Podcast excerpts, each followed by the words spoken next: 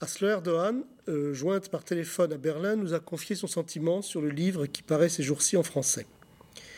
Ee, Aslında bu çok eski bir metin. Ee, Yazmaya belki 20 sene önce başladım.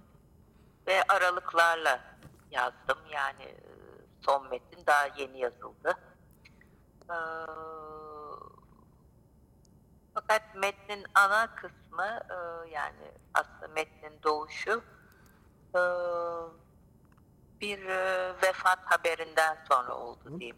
Hı hı. 2003 senesiydi ve e, teyit edemediğim hala akıbeti belirsiz bir e, birinin ölüm ha- haberini aldım ve ilk üç günü hatırlamıyorum. İşte bir beni eve gelip bulmuşlar. E, ve Ondan sonra 10 günde bir 10 sayfa yazdım. E, Ve hani şimdi metne dönüp baktığımda ya bu metni ben nasıl yazmışım diye bakıyorum. Hakikaten e, sanki bana ait olmayan bir ses konuşmuş. Hı hı. E, ve e, ölüm acısı çek yani bir matem de yazıldı bu yazılar ama ölüm üzerine neredeyse hiçbir şey yok. E, ve bu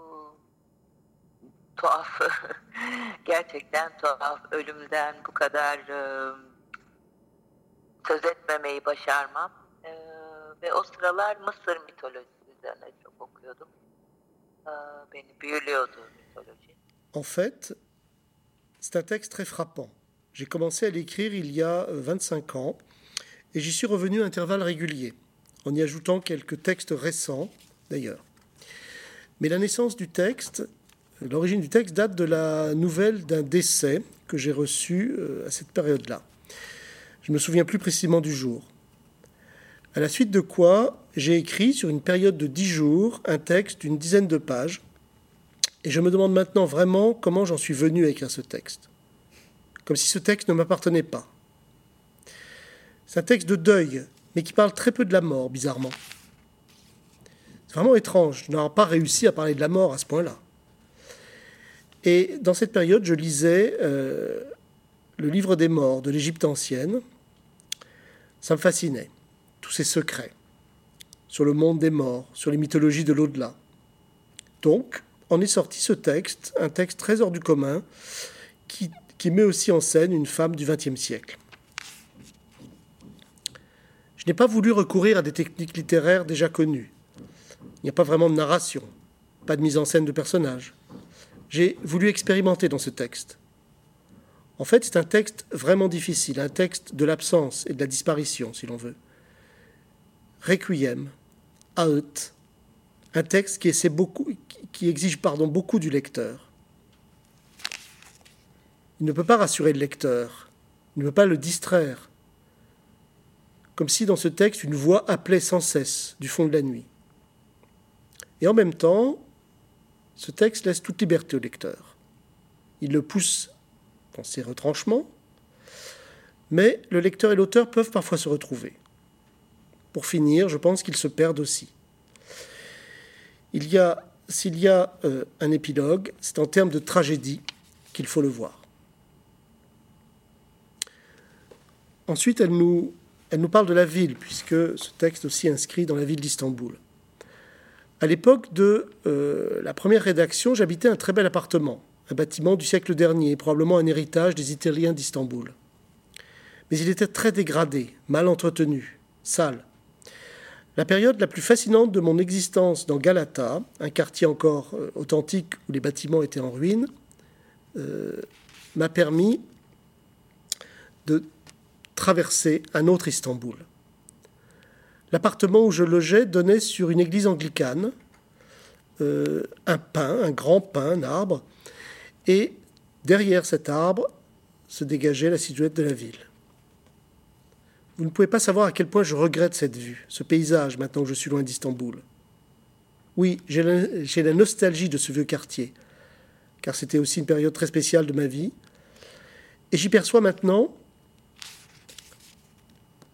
la partie d'une ville qui n'existe plus en fait. Je n'en avais pas conscience à l'époque, car, je vivais, car je ne vivais pas en exil. Cela fait maintenant trois ans que je vis loin d'Istanbul. une ville qui laisse de, euh, de profondes traces en vous. J'y ai grandi, et voilà que ces textes sont devenus mon Istanbul. J'ai dû m'habituer à des villes non portuaires, en perdant ma ville. En perdant cette ville, je l'ai ainsi retrouvée à Berlin, à Francfort et probablement dans d'autres villes encore. Nous nous retrouvons euh, aujourd'hui avec euh, Sophie Bourrel, la comédienne, Timur Muidin, directeur de collection de Lettres turques et l'éditeur d'Asle Erdogan, pour évoquer euh, cet ouvrage qui paraît le, 27 mai et qui, comme l'auteur l'a rappelé, n'est pas un texte très, ni très facile ni très représentatif de la littérature romanesque telle qu'on l'entend. Alors c'est le troisième roman de l'auteur. C'est un texte qui a été euh, souvent repris, euh, elle l'a mentionné également, qui a été d'une certaine manière malaxé, étiré un peu dans tous les sens et parfois même réduit. Euh, c'est un texte sur lequel elle a beaucoup travaillé. Alors il a l'apparence d'un poème en prose, il a l'apparence aussi d'un texte politique qui ressemble parfois aux essais parus en 2017. Il est biblique, talmudique, très peu coranique et ça, ça n'étonnera pas les lecteurs d'Asler. Il est aussi très ancré dans les mythologies anciennes, mayas, sumériennes, égyptiennes. En fait, c'est un monde de douleur qui finit par résumer toute l'histoire de l'humanité. À un moment, Asler utilise cette, cette expression d'affreuse mélasse qu'on appelle l'humanité. Effectivement, les soubresauts du moi, la nécessité de dire les souvenirs, les douleurs, les angoisses, euh, le ressouvenir également, d'un point de vue peut-être plus philosophique, et les intuitions fulgurantes fabriquent cette mélasse. On a parfois l'impression que Haslerdon est un Osiris féminin, au corps déchiré. Elle revient souvent sur cette image. Euh, et donc ce, corps déchiré euh, permet aussi une sorte d'autobiographie tout à fait atypique. L'histoire d'une naissance et d'une mort à venir, elle évoque largement le fragile espace contenu entre ces deux points de la naissance et de la mort. Les femmes, bien sûr, sont très présentes, la mère, avant tout, euh, mais les femmes d'Istanbul, les femmes qui fument, comme euh, le montre la, couverture de l'ouvrage, et euh, qui rêvent de communier avec les autres destins féminins. J'ai trouvé aussi que dans cet étrange livre, il y avait une écriture rimbaldienne, le Rimbaud des illuminations et d'une saison en enfer, qui par ailleurs est quelque chose qui existe dans la littérature turque de, euh, des années, euh, euh, disons, de la fin du XXe siècle, mais que Asler Dohan a vraiment poussé à un point ultime. Donc ce texte est un roman qui est le récit d'une expérience d'écriture, le récit d'un enchaînement de pensées et de fulgurances, j'ai envie de dire la saison en enfer d'un écrivain turc contemporain confronté à la solitude et à l'exil. Donc euh, Sophie Bourrel va maintenant nous, donner à entendre quelques extraits euh, de ce texte. Toutes les femmes de la ville. Cette nuit, toutes les femmes de la ville ont pleuré. Yeux noirs, rires sonores, sourires parés de rouge à lèvres. Nul ne peut cacher les traces de ces larmes, qu'importe qu'elles aient coulé à l'instant ou des années plus tôt, et qu'importe le fleuve souterrain que leur flot a rejoint. Je les ai souvent observées par la fenêtre, ces femmes, juste après que l'obscurité fut tombée, comme si les veines de l'abondante lumière artificielle étaient devenues translucides. Elles se tenaient assises côte à côte ou face à face, parfois se rapprochaient tête contre tête, ou une troisième les rejoignait. Elles se serraient comme des oiseaux au bord de la table. Elles y déposaient des cigarettes de diverses marques, leurs bouches très closes, et des téléphones, des sacs abritant leurs plus intimes trésors. Celles qui étaient seules ne lâchaient pas leur téléphone, comme pour se rappeler que cette solitude devait infiniment durer. Chacune sur la rive de sa propre solitude, elles se regardaient, elles rejetaient leurs cheveux en arrière, leurs visages s'ouvraient, elles montraient combien leurs blessures ne les avaient point vaincues. Le vin couleur de sang s'obscurcissait sous leurs regards happés par les vers. L'une d'elles, tantôt, poussait un soupir, tantôt elles étaient deux à brusquement se taire. La troisième détournait les yeux pour regarder au loin dans l'ombre, et parfois, toutes ensemble, elles éclataient de rire. Mais elles se racontaient leur vie à la hâte, avec des mots exsangues, touchant le cœur comme un frôlement d'ailes, des mots tant remâchés. Peut-être sentaient-elles que le nouveau monde ne pourrait naître que de cette salive qui dans leur bouche fermentait. Puis, l'une à l'autre, elles s'offraient le silence. Elles nourrissaient leurs larmes, racines de la vie, autant que leurs poitrines cachées sous d'épaisses couches de tissu. Ce soir, à cette heure vide et bleue, je passe de l'autre côté de la fenêtre et prends place à mon tour parmi les femmes de la ville. J'enveloppe mon être dans un récit comme du tabac dans une feuille à rouler, et mêlant le tabac remâché, le vin, le bleu et le noir de la nuit, je crache la fumée dans le vide. J'entends ma voix par la fenêtre et le jour se lève ici, dans cet instant où je m'abandonne. Et quant à savoir si je pourrais me retrouver ou revenir en arrière, je n'en sais rien. Un conte pour Galata. Où sont-ils donc? Une ville aussi ancienne, cette ville affublée de presque autant de noms qu'on en a donné à Dieu, ne compte-t-elle donc aucun fantôme? Rues chaotiques, sinueuses, retorses, raidillons étroits, ruelles à pic, remparts désormais invisibles qui autrefois saignaient de neuf côtés, ainsi qu'un Styx, Galata, ce quartier dont les racines plongent au plus profond d'un coteau vertigineusement abrupt. Ruines, galeries couvertes, passages secrets, pierres, têtues, tenaces, criblées de trous, pierres lugubres dans les fissures desquelles la mer apparaît en contrebas et jusqu'à l'horizon. Entre ces pierres, de la boue, reste d'eau croupie ne renvoyant aucun reflet aux passants y égarant le pied, et errant là, entre la poussière et l'obscurité, entre les ombres et la décrépitude, une chose vivante, extrêmement vivante. Peut-être qu'ici, à cet endroit où les heures toujours sonnent au passé, en ce lieu où la tour qui scintille telle une étoile esselée grimpe en tournant sur elle-même à l'assaut des ténèbres bleues du ciel, là où le silence des pierres épouse celui des cieux, où la mémoire des brèches vides rejoint l'incertitude vague de l'avenir, peut-être est-ce là le pouls du temps, ce que nous croyons être le silence.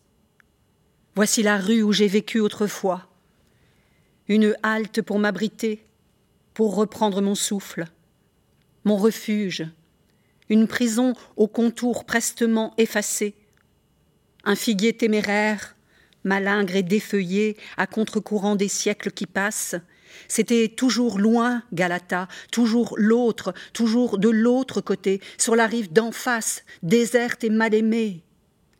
C'était une colonie cernée par les eaux, adorant ses propres dieux, léchant ses propres plaies. C'était un lieu d'exil, ou un refuge d'immigrés, un ghetto qui parlait mille langues. Un port où arrivaient épices et esclaves, d'où soldats et marchands s'embarquaient pour la Méditerranée à chaque épidémie de peste, à chaque siège de la ville, c'était le cimetière de Constantinople, et ses relents morbides, à chaque vent du nord, s'en allaient empester la vieille ville. C'est mon regard à présent qui envisage ses secrets, ses promesses, ses rêves qui ont vieilli. Mes défaites, les récits que j'ai crus miens, ces saisons, ces jours, ces nuits, ces nuits d'hiver où je prends toujours froid lorsque les rues s'entrelacent dans l'ombre et qu'elles se couvrent d'un mince manteau de neige. Ces brumeux matins de printemps, si immobiles qu'ils semblent à jamais figés, ces matins qui paraissent dissous dans la rosée de l'aube et la mélancolie du réel, et qui, par leur monotonie, leur indétermination, sont l'image même de la vie. Certains soirs d'automne, le ciel se drape d'un voile d'or miraculeux. Une couleur si stupéfiante qu'en la voyant, il me semble que l'heure est venue pour moi de mourir. ou bien qu'elle m'annonce la naissance d'une obscurité nouvelle et singulière. La pluie qui frappe les pavés où la lune se mire, les oiseaux trempés qui décrivent en criant des cercles dans l'orbe pâle et scintillant de la tour, les voix qui se répercutent de loin en loin, les ombres familières qui passent sur les murs, les pas qui résonnent, les voyageurs, les drogués, les trafiquants, les gamins qui volent, les femmes poignardées, les cent pas d'ombre sans nom, les oubliés, ceux qui reviennent à la vie, ceux qui replongent dans l'oubli, toutes les vies passées par là, éteintes, englouties, qui continuent de remuer au fond de mon cœur et de le déchirer comme les fissures d'un iceberg. Nébuleux horizon promettant chaque jour une nouvelle disparition.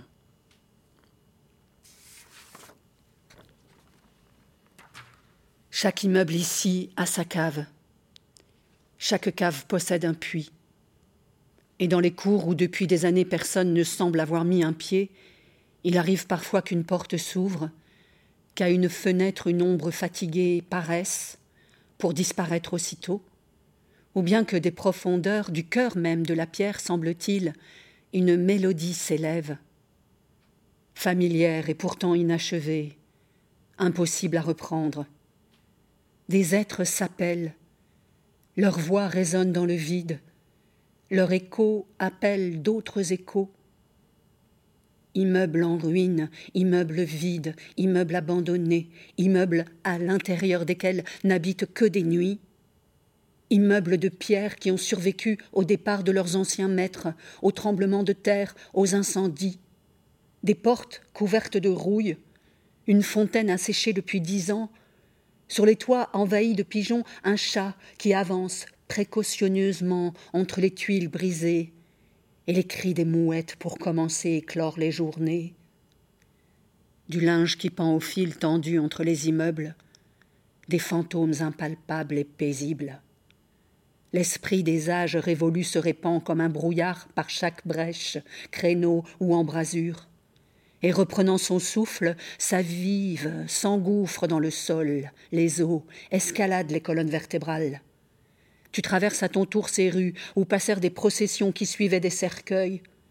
Tu avances en suivant des cercles qui s'enchevêtrent infiniment dans les limbes de symboles empoisonnés, effrayants, dans les méandres désolés de ton âme.